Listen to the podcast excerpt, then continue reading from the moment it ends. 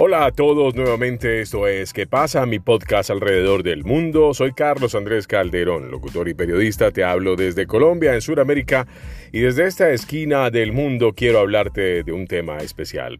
Benjamin Franklin, el día que demostró que el rayo era electricidad. Sí, señores. Pues este escritor, inventor, diplomático y uno de los padres fundadores más importantes Hizo importantes contribuciones científicas también con respecto a la naturaleza de la electricidad.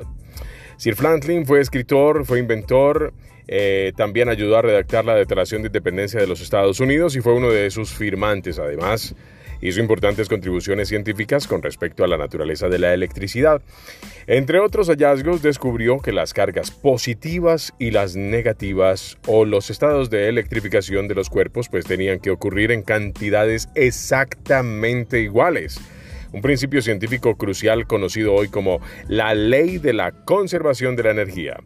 Por allá en la década de 1740 la electricidad ya formaba parte de los muchos intereses de Franklin, pero en el invierno del 46 al 47, hablo del 1700, Franklin y tres de sus amigos pues comenzaron a investigar lo que eran todos los fenómenos eléctricos.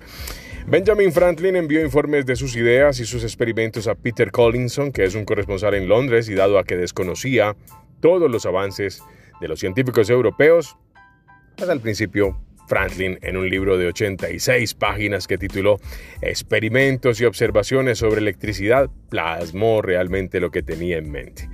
En el siglo XVIII este libro pasó por cinco ediciones en inglés, tres en francés, una en italiano y otra en alemán. La fama de Franklin se extendió rápidamente, así, velozmente. No obstante, el experimento que realizó para poder probar que los rayos son electricidad ya se habían realizado por primera vez en la France, en Francia. Un recurso tan simple pero peligroso de volar una cometa durante una tormenta eléctrica. ¿Lo recuerdan?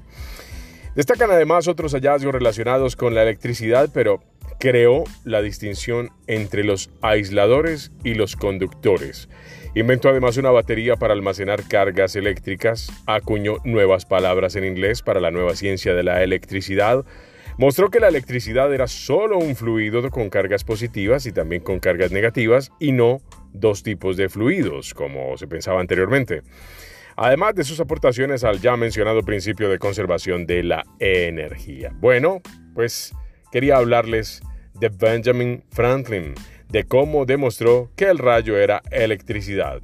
Este gran diplomático inventor y también desde luego padre fundador de los Estados Unidos de América tuvo mucho que ver con esa energía que tú y yo ya entendemos, comprendemos, también vivimos y utilizamos. Soy Carlos Andrés Calderón. Nuevamente estaré contigo desde otra esquina. Hoy he estado desde las calles de mi ciudad, aquí en el Valle del Cauca, hablándote un poco de temas positivos, de temas interesantes alrededor del globo, en este podcast que se llama ¿Qué pasa? Me pueden escuchar en Spotify, en Breaker, también en Google Podcast y en cualquier plataforma como la Anchor FM, que es desde donde yo origino este episodio. Nos vemos a la vuelta. Gracias.